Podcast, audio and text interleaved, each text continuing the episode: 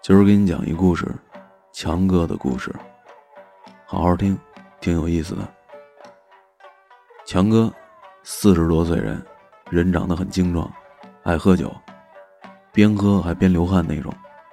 别人喝酒必备小菜，他喝酒是必备毛巾，整两口就得擦擦汗，不只是额头，脸上、脖子上全都是汗。我总觉得吧，他擦过汗的那块毛巾，一把火能烧得旺盛，酒都顺着汗腺给排出来了，难怪那么能喝。强哥喝完酒话就特别多，滔滔不绝的，满是遥想当年，但又不是那些忆往昔豪情万丈，这也就避免了吹牛逼的嫌疑。我跟他喝过三次酒，听他讲了三个故事。他说他自己年轻的时候是铁路局的员工，整天坐着火车。但不是列车长，也不是乘务员，也就是一内部员工，也不穿制服。他的工作呢，就是从南坐到北，再从北坐到南。那时火车跑得慢呢，站点又多，摇摇晃晃的一路，无聊要死。还好能抽烟，他隔一个站呢，就到车厢的那个衔接处抽烟去，看着窗外风景慢慢倒退，四季变换都在他眼里。他那天又过去抽烟了，却看见一个年轻女人已经站在那儿了。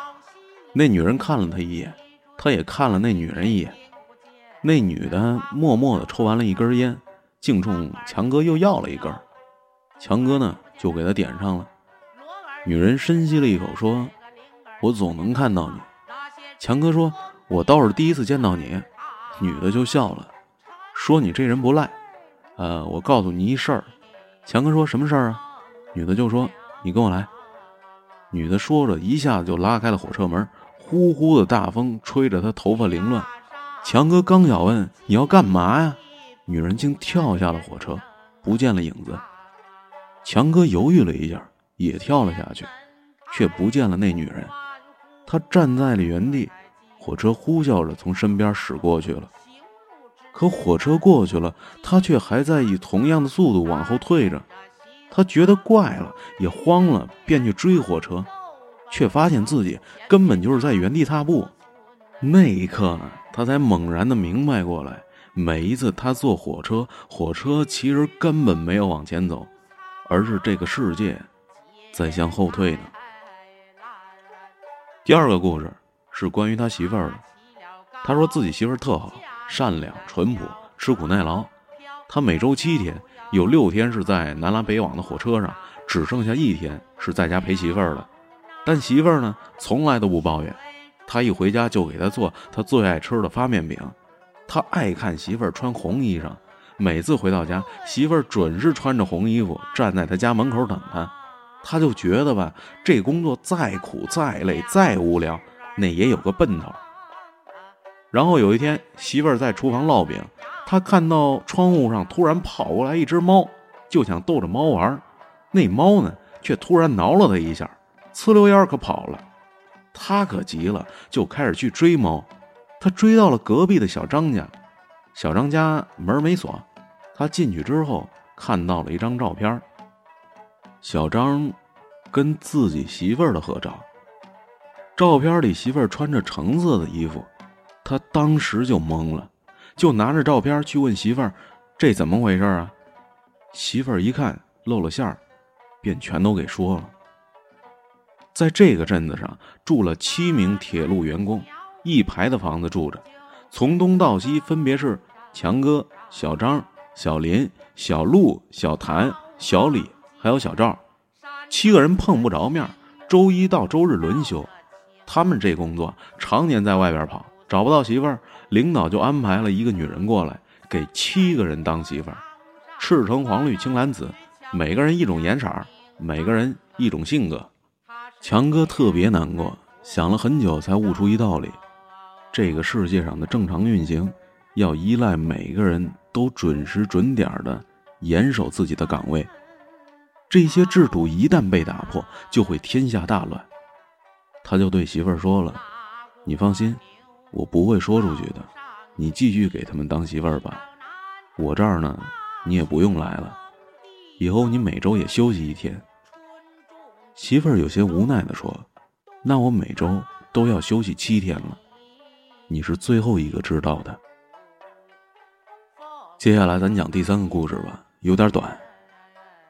强哥得知媳妇儿的真相之后，就出门散心，来到了南面的山坡上，在那里可以俯瞰整个小镇。他看到一小孩在山坡上坐着，便问小孩：“你谁家的呀？怎么没见过你？”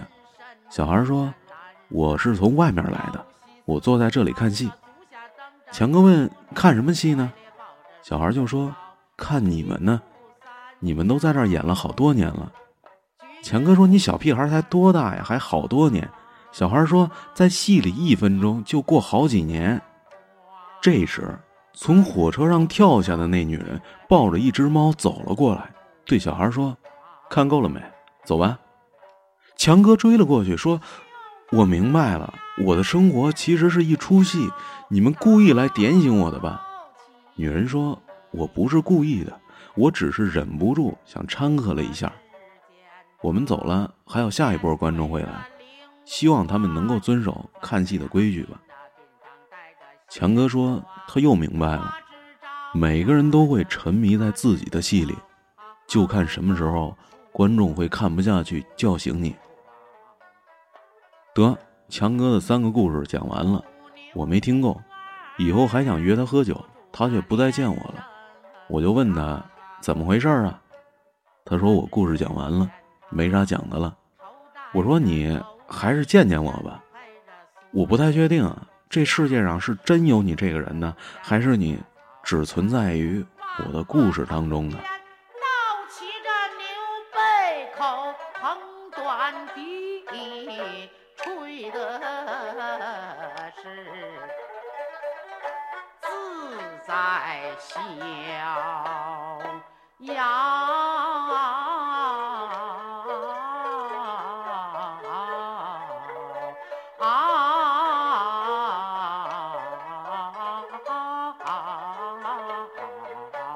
啊。